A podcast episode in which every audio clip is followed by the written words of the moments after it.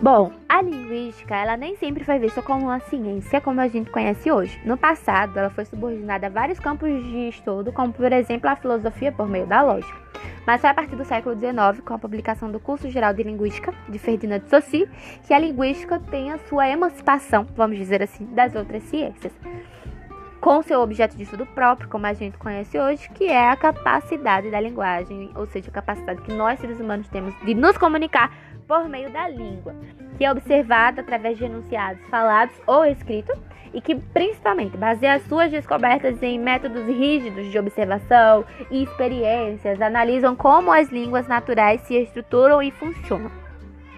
Essa postura metodológica resulta da definição do seu objeto de estudo. E é interessante porque a linguagem ela considera dois pontos muito importantes.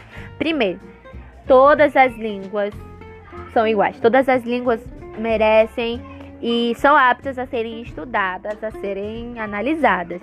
Então, a linguagem estuda as línguas sem preconceito, sem julgamento. E segundo, uma coisa muito interessante é que a língua falada que por muito tempo foi excluída de ser um objeto de estudo, segundo a linguística, ela tem características muito próprias que a distinguem da escrita e constitui foco de interesse de investigação.